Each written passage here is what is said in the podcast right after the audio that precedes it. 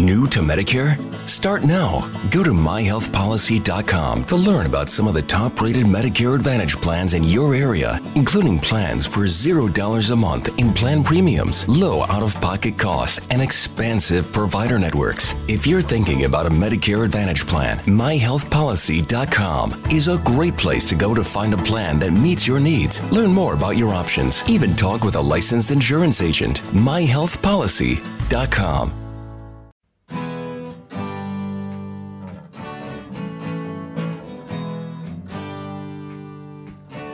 Bem-vindo a mais um podcast do Senhor Tanquinho. Eu sou o Guilherme. E eu sou o Rony. E aqui a nossa missão é deixar você no controle do seu corpo. Olá, tanquinhos e tanquinhas, bem-vindos a mais uma edição do nosso podcast. No episódio de hoje, a gente conta com a presença do Rafa Londe. Como vocês já sabem, a ideia do podcast é ser rapidinho, é um espaço para a gente entrevistar algumas pessoas cujo trabalho a gente admira. E a gente vai fazer perguntas rápidas, mas o Rafa pode levar o tempo que ele quiser para responder. Tudo bom, Rafa? Tudo bem, bom dia, boa noite. Não sei que hora o pessoal vai ouvir aí, mas é um prazer estar aqui, gente. Obrigado pelo convite. Espero poder acrescentar aí para vocês. E parabéns pelo trabalho de vocês também. Valeu, Rafa. Valeu, Rafa. Bom, como o pessoal já deve saber, mas vamos explicar aqui para o Rafa. É, a ideia do podcast é ser rapidinho, perguntas rápidas, só que com o Rafa podendo demorar o tempo que quiser para responder. Não precisa ser rápido na resposta, só na pergunta. E uma, dando uma rápida apresentação sobre você, Rafa, a gente sabe que você é bacharel em Educação Física e atende como personal trainer desde 2006 aí no Rio de Janeiro, né? E você é, pega principalmente na parte do treinamento funcional e de força. Uhum. Tá certo. Então, eu, eu comecei, eu comecei com essa ideia assim, né, de trabalhar com educação física já bem novo, bem jovem. Assim. Na escola eu já imaginava que era isso que eu queria fazer da vida e já fui traçando a minha vida pensando nisso. Então eu fiz educação física na UFRJ. Enquanto eu estava na UFRJ, eu já tive a oportunidade de trabalhar na seleção de vôlei. Uhum. Trabalhei na seleção de vôlei masculina durante quatro anos, com o Bernardinho, o Zé Inácio e por aí vai. É, enquanto eu estava lá, inclusive, foi a época que a gente ganhou a, a, décima Liga Mundial, foi bem legal, foi uma experiência muito interessante, aprendizado incrível.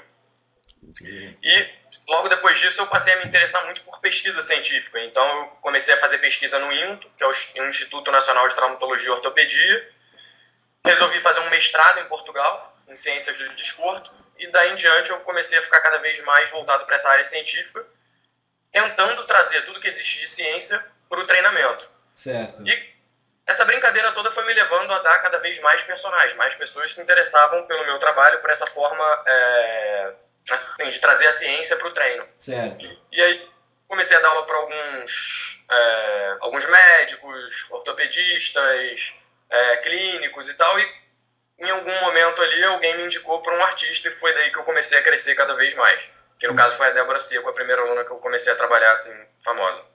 Entendi. Pô, é bem legal. A gente também compactou bastante com essa ideia de a gente trazer as evidências científicas, né? um trabalho baseado em evidências, para não ficar naquele achismo, aquele bro science, né? Tudo aquilo que a gente escuta muito por aí, mas não é, não é baseado.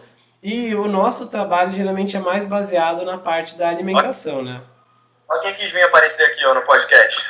Tá aqui do meu lado fazendo bagunça, não deve tirar.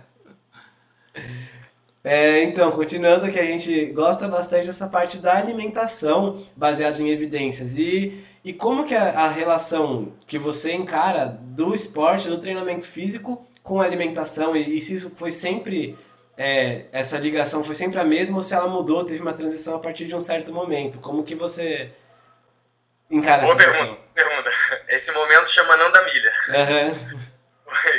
Quando eu comecei a me relacionar com a, com a Nanda, eu comecei a ter interesse por alimentação, porque até então, assim, né, eu como personal, eu acreditava que a alimentação que eu tinha que fazer era aquela alimentação básica, comer frutas, legumes, verduras e, assim, me alimentar de forma saudável. Uhum. Então eu comia pão integral, eu comia peru com queijo Minas, era uma alimentação convencional. E aí, aos pouquinhos, a Nanda foi entrando na vida e foi na minha vida e foi introduzindo essa ideia de tentar reduzir a quantidade de carboidrato, reduzir é, processados e por aí vai. E aí, com isso, eu obviamente fui atrás, né? Ela me mandava algumas referências, eu ia atrás de outras referências para tentar entender como que realmente isso funcionava. E para mim foi muito interessante, é, uma das coisas que que um dos pontos, assim, para mim foi bem interessante, que me fez estudar muito, foi eu tinha um aluno que ele treinava às 6 horas da manhã. E eu uhum. insistia para ele de que ele tinha que comer antes de malhar. Uhum. Eu falava assim, não, você tem que comer alguma coisa, nem que seja uma banana, um iogurte, vamos achar alguma coisa que você, porra, que você consiga comer e faça você treinar bem e tal. E era batata. Ele comia, treinava mal, ele chegava sem comer, treinava bem. Eu falava, e aí, o que, que você comeu hoje? Ele falava, pô, nada. Eu falava, não é possível, não pode. Tem... E aí, à medida que eu fui me relacionando com a Nanda, ela falava, Rafa, não precisa, relaxa, isso é, pô, isso é história, não, não tem obrigação, principalmente se ele não se sente bem. É, então, não precisa se preocupar com isso. E ela foi me mostrando os estudos que suportavam essa hipótese. Eu falei, cara, olha que incrível. E aos pouquinhos ela foi me mostrando as coisas relacionadas a low carb e eu fui entrando cada vez mais nisso. E aí chegou a um ponto de eu estar assim, né, bem à vontade para falar sobre o que, que acontece com o desempenho e com a hipertrofia quando a gente está numa situação de low carb, já que eu vivenciei isso, né? Fui tirando carboidrato da minha vida, reduzindo pelo menos a quantidade uhum. disso, e é, fui percebendo o que, que acontecia com o meu corpo ao longo é, desse processo. E aos pouquinhos eu fui levando isso para alguns alunos também, né? Então eu sugeri que eles fossem na Nanda, ia vendo o que, que acontecia com eles. E assim, é um processo que é muito próximo, assim, para a maior parte das pessoas. Certo. Então, assim, à medida que a gente vai tirando a quantidade de carboidrato, num primeiro momento existe sim uma redução do desempenho. É normal, isso uhum. acontece uhum. com qualquer pessoa. Essa redução no desempenho varia de pessoa para pessoa. Ela pode levar de 3 a 6 semanas, algumas pessoas um pouco mais. Assim, a gente não tem um tempo certo, mas o que a gente sabe é que a partir do momento que o corpo se adapta, você passa a não ter mais uma redução do desempenho. E o que é um fato é que reduzir a quantidade de carboidrato, principalmente se você estiver treinando, você vai conseguir manter a sua massa magra, não vai ter nenhuma redução na massa magra, e ainda, é, vai, em alguns casos, principalmente de endurance, você pode ter uma melhora no desempenho suportava a ideia, eu comecei a, a gostar disso. Gostar falar cada vez mais disso, assim. Certo. É, e para alguns outros esportes em que a gente sabe que, o, que tem muito esforço anaeróbico, como por exemplo na musculação, como que você encara essa, essa fase de adaptação e depois o, os, o, resultados. os resultados após a adaptação? É, assim, o que a gente vê assim, na prática direto é, se você faz uma alimentação convencional, passa a reduzir significativamente a quantidade de carboidrato, de cara você já vê uma mudança, assim, né? Uhum. De redução de percentual de gordura, redução do, da quantidade de líquido entre os tecidos e tudo. E a quantidade de peso que você é capaz de fazer também tende a diminuir um pouquinho. Certo. O que, que a gente sugere para algumas pessoas que não querem que isso aconteça? Vai diminuindo aos poucos a quantidade de carboidrato, tenta ir se adaptando e tal, mas a gente também alerta ao fato de que, olha só, fica calmo que você vai se adaptar. Sim. Não é nenhum grande problema. Porque assim, se o seu objetivo é, algum, é alguma coisa relacionada à estética, uhum. se você não tem que pegar muito peso, se você só quer estética, a quantidade de peso que você pega é secundária. Certo. Então, assim, eu posso é, pegar 10 quilos de cada lado, eu posso pegar 30, e o que vai fazer a diferença em relação ao ter resultado é eu chegar na falha concêntrica, ou seja, uhum. eu chegar num momento em que eu não consigo mais continuar o movimento certo. dentro da musculação. Então, não importa muito quanto de peso eu vou usar, desde que eu chegue nesse estresse para o meu organismo. É simples assim. Agora, vamos dizer que eu sou um atleta de levantamento olímpico. Aí sim, nesse caso, eu preciso carregar cada vez mais peso. Então, é importante que eu me adapte a essa, a essa situação para que, ao longo desse período, eu não tenha uma redução significativa de desempenho esportivo, já que é isso que eu faço. Sim. Então, são duas coisas distintas, na minha opinião. Sim, quem, quem busca só estética, não tem problema nenhum. Vai ter uma redução do peso nesse processo de adaptação, mas isso só vai trazer resultado favorável para o seu corpo, você vai ficar seco e não vai perder músculo. Mas para quem tem algum processo, alguma coisa assim relacionada a desempenho esportivo, talvez seja melhor ir um pouco mais de calma. Agora, por exemplo, um estudo que foi feito com ginastas é, mostrou que, à medida que eles entravam numa dieta cetogênica, a redução é, no percentual de gordura era nítida uhum. e não era percebido uma redução no desempenho. Legal. Isso aconteceu da mesma maneira com atletas de Taekwondo. Então são estudos que foram publicados, um em 2012 e outro em 2015, que mostram exatamente isso. Mas por quê? Os caras são atletas de ponta, essa, essa é, reprogramação alimentar foi feita durante um período assim próximo de competição, que era importante para eles estar com menos peso e que não tivesse redução de performance, e foi feito de uma maneira que não gerou nenhum resultado negativo para eles. Pelo contrário, só redução do percentual de gordura. Manteve massa magra e não teve redução de desempenho. Então foi algo bem interessante. Assim. Pô, bem legal saber disso. E essa é uma dúvida que a gente recebe bastante, né? De Sim. como que meu treino vai sofrer se eu mudar a alimentação? Essa é uma dúvida bem comum pra gente. E também a questão do treino em jejum que você levantou, acho que também é uma coisa que pega bastante, principalmente para quem começa a fazer jejum intermitente, né? Muitas vezes não quer fazer no dia do treino o jejum por ter medo, né? Cara, isso é engraçado, assim, né? As pessoas elas ficam com essa ideia de que a gente tem que comer carboidrato, de que é obrigado a comer carboidrato para treinar e tal. E aí, é, o que eu costumo brincar é que assim, essa ideia do carboidrato é bem antiga, ela vem lá dos anos 20, é, em que alguns corredores na maratona de Boston mostraram uma melhora quando eles ingeriam glicose durante a maratona. Uhum. E aí, alguns anos depois, lá para 1930, 1940, outros estudos né, do Christian Hansen mostraram uma capacidade de endurance melhorada com uma dieta rica em carboidratos. Com a descoberta do glicogênio muscular, né, com a redescoberta, na verdade, do glicogênio muscular lá para 1960, isso ficou cada vez mais evidente. Por quê? Você ter, é, você ter uma alta dose de glicogênio muscular pode ser bom para o esporte. Nos anos seguintes, usando essa ideia, muitos pesquisadores, inclusive um, um grande nome né, da fisiologia do exercício, o Michael Costil, ele foi mostrando que a reposição de fluidos, especialmente com carboidratos, melhorava o desempenho. Alguns anos depois veio o nascimento da, da Gatorade Sport Science Institute, aí você já pode imaginar, né? Cada vez mais carboidrato, performance.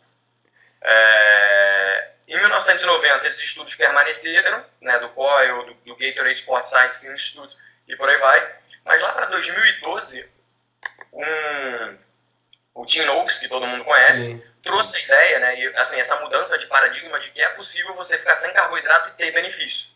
Principalmente se você adaptar o seu corpo a usar gordura como fonte de energia. A partir daí a coisa começou a mudar. E aí é que começou essa guerra entre alguns pesquisadores que sugerem low carb e outros que sugerem low fat. Como é que eu enxergo isso tudo?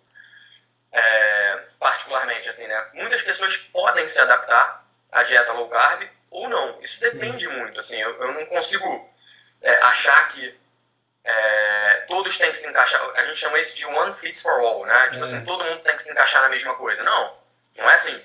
A gente vê uma série de benefícios relacionados à redução do carboidrato, principalmente porque assim, não existe nenhum, é, nenhum estudo que suporte a ideia de que você tem que comer, por exemplo, 60% de carboidrato na sua ideia, Sim. na sua dieta. É, isso veio de algo não sei de onde eles tiraram isso, né? Assim, e, e, o que mostra pra gente algo estranho em relação a essa recomendação é que as primeiras recomendações que foram feitas em relação à, à nutrição foram baseadas no Ministério da Agricultura, né? Quem estava envolvido com a ideia de fazer um Dietary Guidelines for Americans era o Ministério da Agricultura. Aí você pensa, bom, a agricultura está envolvida, é óbvio que eles vão botar um é, grãos, coisa assim, né? Sim. Mas eu, eu nunca achei nada que suportasse a ideia de que você tem que comer 60% de carboidrato. Isso é algo que, assim, Sim. não sei de onde eles tiraram. E outras coisas interessantes que a gente foi vendo né, ao longo da, da literatura é que em 2000, mais ou menos, a gente, para quem não, não, não acompanha muito a literatura científica, o American College é uma instituição que normalmente fornece alguns position stands, né, alguns posicionamentos. E num posicionamento de 2000 ele sugeriu que as pessoas deveriam ingerir em torno de 1,2 dos atletas, né? deveriam ingerir de 1,2 a 1,7 gramas de proteína. Sim. Deveriam restringir a quantidade de gordura de 15 a 25% e ingerir de 6 a 10 gramas de carboidrato por quilo de peso corporal. É eu, por exemplo, peso 75 quilos, eu teria que ingerir de 450 a 750 gramas de carboidrato. o que dentro do nosso contexto hoje, imaginando né, assim, a ideia de low carb seria abaixo de 130 gramas, é algo fora do comum. Sim. Mas Vamos continuar com um dado histórico, né? Alguns anos depois, tiveram vários outros Dietary Guidelines, mas o mais recente sugere que você deva ingerir uma quantidade de proteína razoável, até porra, 2 gramas, por exemplo, que é algo que a gente vê mesmo. É, comer mais do que 20% né, da, sua, da sua ingesta total de gordura e começa a dividir um pouquinho a quantidade de carboidrato dependendo do tipo de atividade que você faça. Mas ainda assim é alto, né? Começa ali numa quantidade que eles chamam de baixa, de 3 a 6 gramas por quilo de peso corporal. Ainda assim a gente acha que é alto, mas, mais uma vez, isso é baseado em pessoas que comem e que estão acostumadas a comer 60% da sua dieta de carboidrato. A partir do momento que você começa a diminuir a quantidade de carboidrato, seu corpo começa a se adaptar e tem uma eficiência metabólica. Isso faz com que você não precise mais de tanto carboidrato, porque ele passa a conseguir metabolizar melhor a gordura. Essa é a ideia. Sim. Então, hoje em dia, tem uma série de atletas de ponta o time do Lakers, uma série de tenistas, como o Mark Fish foi um dos primeiros tenistas, mas depois vários tenistas vieram mostrando essa ideia de você consumir menos carboidrato, é, alguns powerlifters como Mark Bell, e além disso, diversos fisiculturistas já utilizam estratégias de low carb em determinados períodos do seu treinamento. Então, assim, o que a gente tem percebido é que não existe nada que fundamente a ideia de você ingerir altas doses de carboidrato e que o fato de você ficar com baixas doses de carboidrato, ser low carb, não vai te trazer nenhum malefício e pode te trazer algum benefício. Então, assim, eu não consigo enxergar por que não, não usar isso como mais uma estratégia.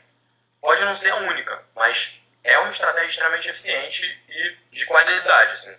Com certeza, é uma estratégia que, que assim, é igual você falou, não existe uma abordagem para todas as pessoas e a gente vê cada vez mais em esportes diversos, igual você mencionou, o fisiculturismo até o mundo do ultra endurance, esportes completamente diferentes, é, em que atletas têm desempenho de sucesso com estratégias diferentes. Então, realmente, não tem como você simplesmente ignorar uma estratégia que está sendo usada com sucesso por causa de uma diretriz que foi feita, igual você falou, nos anos 60 por pessoas envolvidas com política e agricultura.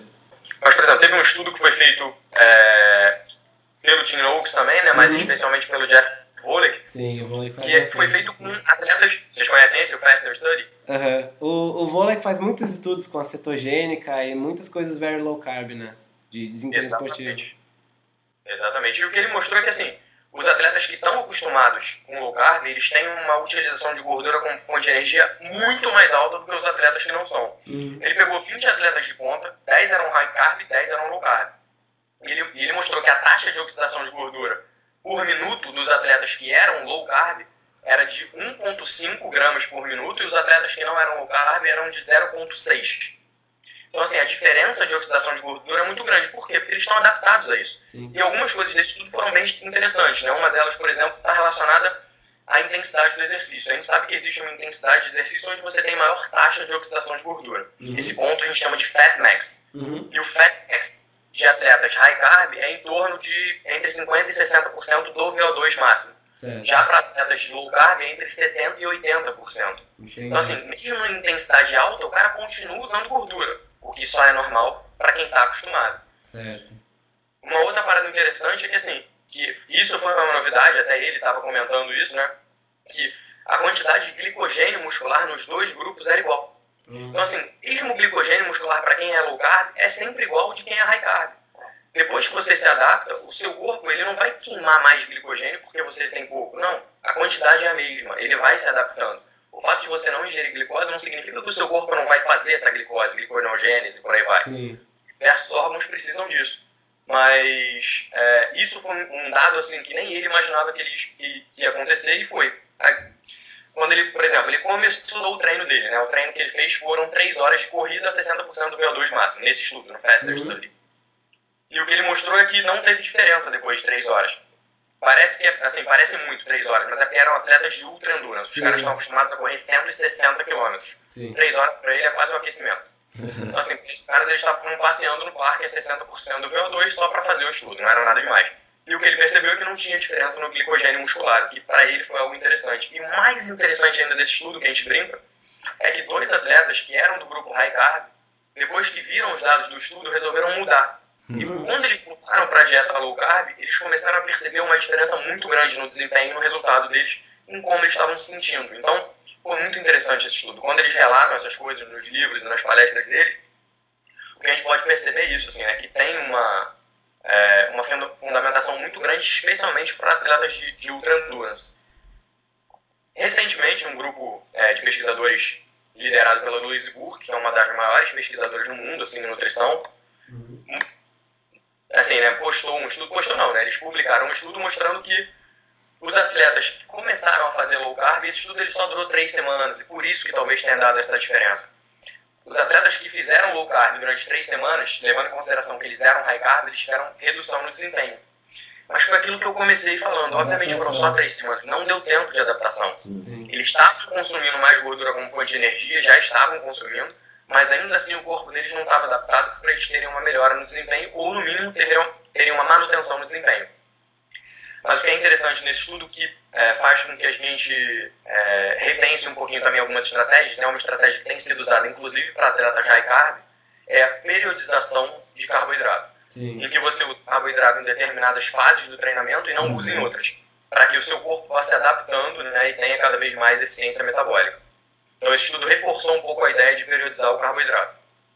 Ah, Bem legal. Isso bem como, como estratégia... eu, eu gosto mostrar os dois lados, não sei se vocês percebem, assim, não, não gosto de ficar preso a uma coisa só, eu gosto de mostrar sempre os dois lados das coisas. Sim, aí é uma coisa que faz total sentido, porque também, assim como a gente falou, não dá para você ignorar low carb com tanto atleta de ponta tendo resultado, não dá para você ignorar high carb com tantos atletas de ponta também tendo resultado com essa estratégia.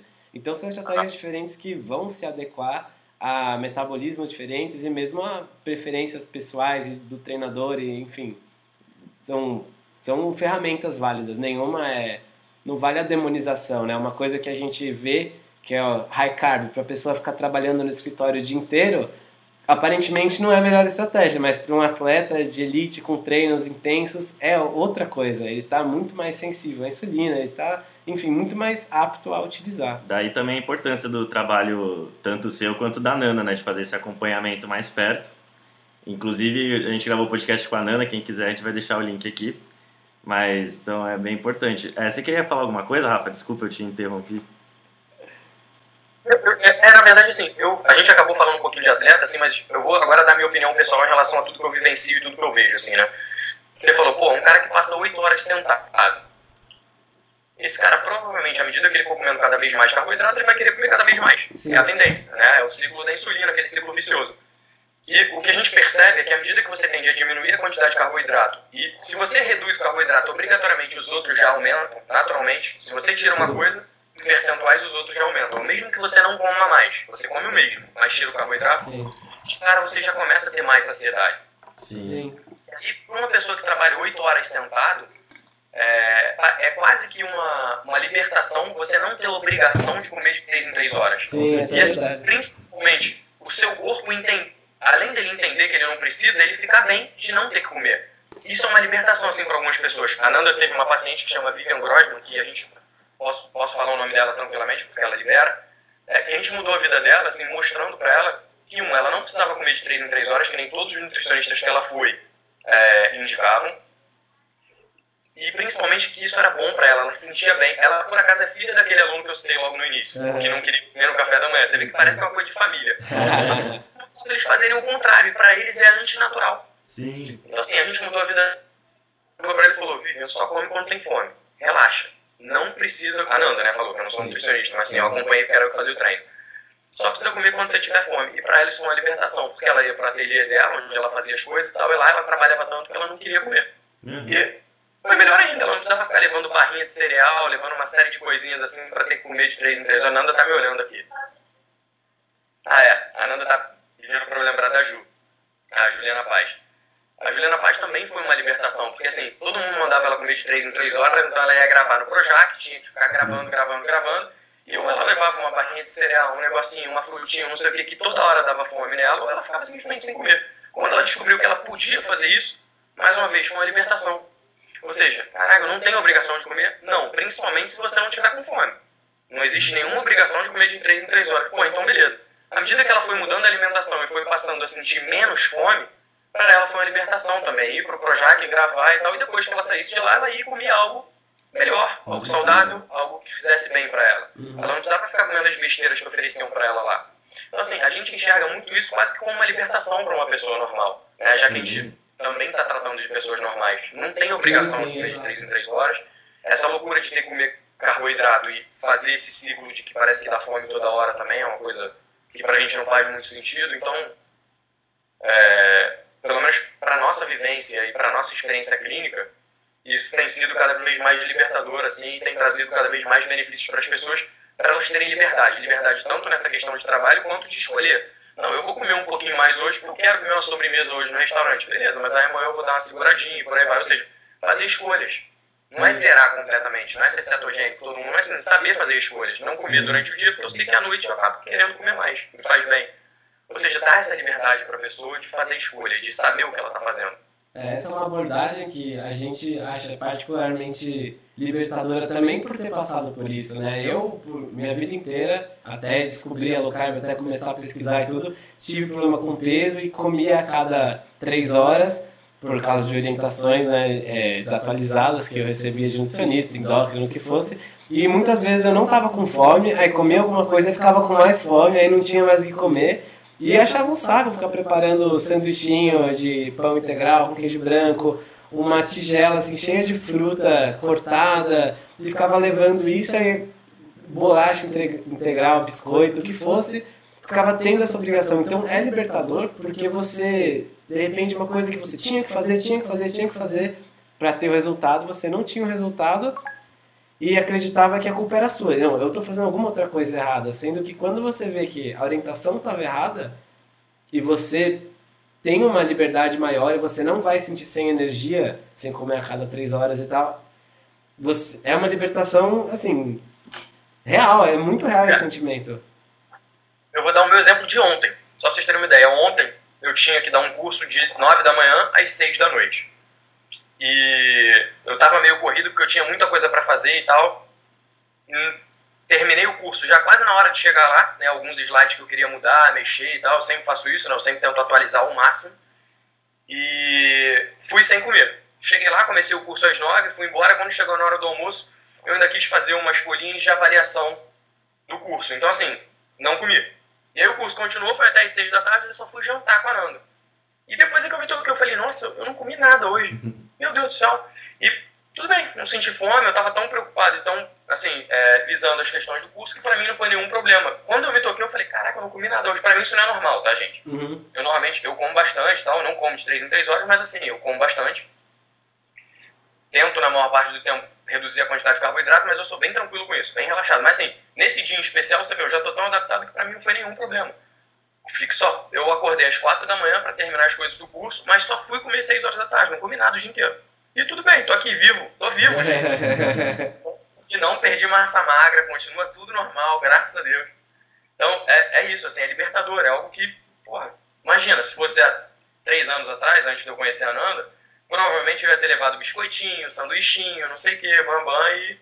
E não são é, alimentos que saciam de fato, né? Não é que você tava com, com fome, você vai comer a barrinha vai falar, nossa, agora eu tô bem, me nutri, é um alimento super bom e eu tô satisfeito, não quero comer de novo até o jantar. Não, é um. É esses alimentos que, igual você mencionou, liga o ciclo da fome, né? A liberação de insulina constante.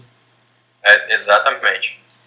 Rafa, na questão assim do sei lá, do, dos cursos que você dá, ou mesmo no, nos acompanhamentos que você faz com seus alunos, qual você acha que é a dúvida mais comum, assim, do, do pessoal? Acho que principalmente no começo, né, que o pessoal deve ficar com um monte de dúvida e você passa uma coisa que já não é tão normal, assim, o pessoal não escuta por aí, né? O que que isso gera de dúvida, assim, né? Cara, assim, eu na verdade eu não trabalho diretamente com nutrição, né? Uhum, então, não, não, pode ser na questão do exercício também, assim, no, ah. no geral. Qual é então, assim, mais comum? Os meus alunos, por exemplo, quando tem alguma dúvida, como a Nanda atende lá no estúdio, às vezes eu respondo uma coisa ou outra, mas eu encaminho para Nanda. Mas assim, as dúvidas que eu mais recebo são essas que a gente falou aqui. Cara, mas posso comer em jejum? Posso treinar em jejum? Isso não vai fazer eu perder massa magra? Não vai XYZ? Cara, não, não vai. Ficar low carb vai fazer eu perder massa magra? Não, não vai. É, uma dúvida que o pessoal tem também é, bom, mas se eu fizer jejum intermitente, por exemplo, né, a gente uhum. falou um pouquinho dele isso pode prejudicar em alguma coisa, já que meu objetivo é ganho de massa magra. Dois estudos recentes publicados de um grupo, é, até um deles tem um brasileiro, mas sim, é um grupo liderado pelo Paulo, italiano, mostrou que não, não, uhum. não houve diferença entre o grupo que fez jejum intermitente, TRF, 16-8, e o grupo uhum. que não fez. Foi tudo igual. Então, assim, é, para mim é mais uma questão de ser libertador mesmo. As, as perguntas que eu recebo estão muito relacionadas a isso, assim, de, de gerar problema no desempenho, de, de reduzir hipertrofia, de acho que talvez seja mais em relação a isso mesmo.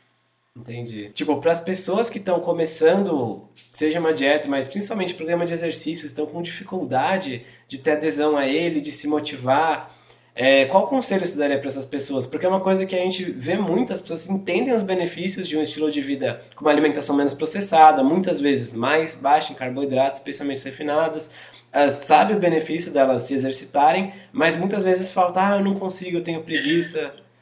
Cara, eu enxergo duas coisas nesse caso, né? É, a primeira é que tentar escolher, no caso de atividade física, atividades que você goste, que uhum. você tenha prazer. É, qual vai ser a atividade? Depende. Depende por quê. Se o seu objetivo é hipertrofia, obviamente que sempre tem que ter uma atividade que envolva força. Mas se o seu objetivo é só emagrecer, praticamente você pode escolher qualquer atividade. Então eu sugiro que você escolha uma atividade que te gere prazer.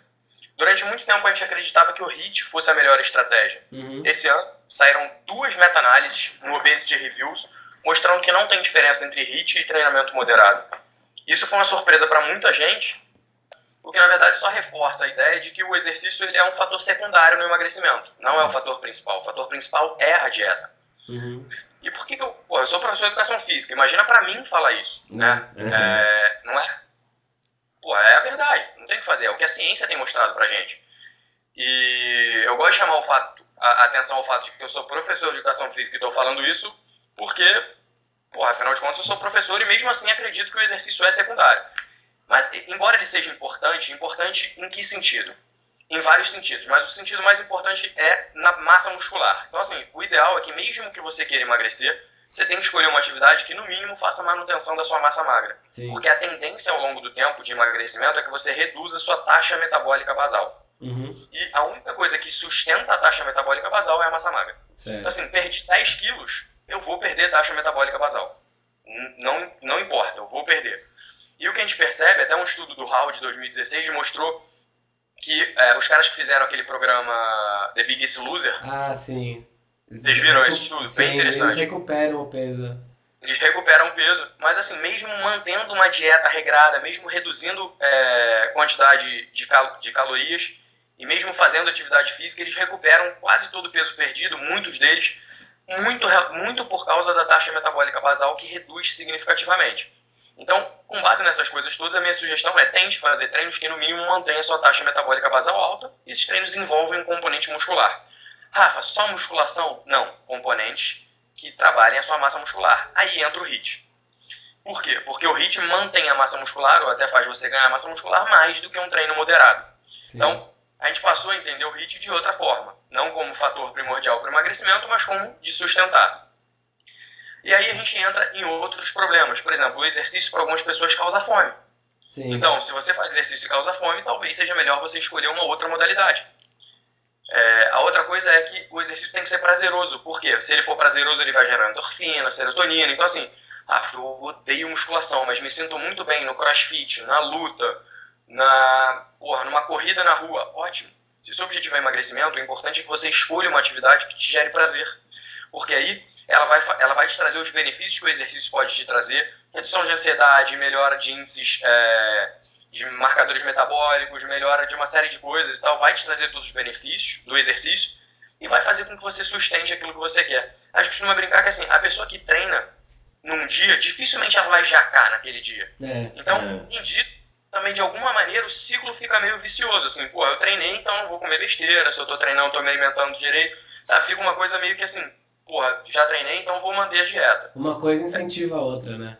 Exatamente. Então eu enxergo quase que como um ciclo vicioso. Assim, para mim a questão é, se eu tiver que dar uma dica, é começa, um, a fazer um exercício que você goste e começa a fazer a dieta. E, óbvio, no início não é fácil, para muita gente não é fácil, mas a motivação pode ser o resultado. Sim. É, Então, assim, eu, eu enxergo muito isso, assim, né? um ciclo vicioso e o fato de você enxergar resultado talvez fazer com que você queira continuar. E Ou depois, simplesmente o fato de você se sentir mais saudável, se sentir melhor, é, se sentir melhor com o seu corpo, ou sentir mais disposição, mais saúde, por aí vai. É, eu entendo, para algumas coisas realmente é, para algumas pessoas é difícil. Tem que ter um pouquinho de motivação, alguma coisa que vem de dentro. Mas acho que o resultado e como você se sente pode ser algo que faça com que você se motive mais. Com certeza. E acho que também depois que você cria o hábito, daí você precisa da motivação para criar aquele hábito inicial. Depois é igual você falou, a pessoa se sente bem e começa talvez a se sentir mal quando ela fica muito tempo sem atividade, então ela começa a gostar. Muitas vezes a gente não gosta de algo no começo porque a gente é ruim naquilo. Seja um esporte, ou seja porque você vai na academia e não gosta muito do ambiente, não sabe fazer os exercícios. Mas com o tempo você vai se acostumando e vai ficando melhor, mais proficiente, tem todas as adaptações envolvidas nisso e você começa a gostar. Então acho que é acho que é muito legal o que você falou especificamente para começar, aquela motivação no resultado e depois depois ver, talvez você goste daquilo. Exatamente. Tem, tem um cara né, que chama Matt Fitzgerald, eu não sei falar, falar o nome direito, é um nome complicado, mas eu uma vez estava lendo um texto dele, ele é um grande profissional assim, né, da minha área, E ele tava falando uma parada que eu concordei bastante. Ele falou assim, cara, quem começa a correr só para emagrecer, provavelmente vai acabar desistindo, vai parar e tal, vai perder a motivação. Agora, o cara que começa a correr, passa a gostar, e aí uma coisa vai levando a outra e tal, esse cara provavelmente vai ter mais sucesso. Então, assim, por isso que eu sempre sugiro que você escolha atividades que você goste. Então, se você gosta de escalar, vai escalar. Se você gosta de correr, vai correr. Se você gosta de lutar, vai lutar. Se você gosta de dançar, vai dançar. Tenta escolher danças mais agitadas, mas vai dançar. Então, assim, o exercício sempre vai te trazer benefício. Principalmente se você faz ele com prazer. E aí, fazendo com prazer, a chance de você não fazer é menor ainda. E aí, uma coisa vai levando a outra, né? Eu fiz exercício, então eu vou comer melhor. Então, é, e aí, você vai emagrecer, você vai melhorar, você vai se dar bem. Show. Essa é, é a minha sugestão. Pô, legal, Rafa. Bom, acho que era isso então por hoje. A gente gostou bastante dessa entrevista, foi bem legal tudo que você expôs, até os estudos, tudo mais. Acho que foi uma das entrevistas mais legais que a gente gravou. A da Nana também ficou legal. bem legal. A gente vai postar em breve. E para terminar, deixa o seu contato pro pessoal. Você tem um perfil no Instagram, né, que a gente já segue. Se tiver outras mídias sociais, e-mail, o que você o quiser. O site do. O site. Enfim. É, é, o meu quase tudo é Rafa Lund. Uhum. Né? O Instagram é Rafa Lund, o meu e-mail, o meu site é rafalund.com.br. A única coisa que não é Rafa Lund é o, é o Facebook, que é Lund Trainers, mas que segue a mesma linha. Eu também tenho um Instagram Lund Trainers, que está mais relacionado ao meu estúdio e ao nosso trabalho e tal. O meu pessoal, que é o Rafa Lund, eu posto de tudo. Posto coisas técnicas, posto minha vida. No Lund Trainers é mais coisas de exercício meio. Legal, a gente Mas... vai deixar o link para todos esses aqui embaixo do episódio. Ah, legal. Para o pessoal poder seguir e acompanhar seu trabalho lá. Isso aí, segue lá que a gente posta bastante coisa legal. Show de bola. Rafa, brigadão pelo seu tempo. Obrigado por ter vindo aí, por ter preparado também um conteúdo. A gente sabe que a gente percebe, né, pela conversa que você é um cara que estuda, que curte estudar, e isso faz a diferença, assim, quando, quando a gente vai ver alguém que está atualizado, que está sempre se, se aprimorando para poder ajudar as pessoas a atingir os objetivos que elas querem. Então, obrigadão novamente. Pô, foi um prazer, adorei. Parabéns aí pelo trabalho de vocês. Espero que seja o primeiro de muitos. E foi um prazer aí para todo mundo. Prazer é nosso, Rafa. Um abração, cara. Abração. Abraço. Tchau, tchau. tchau, tchau.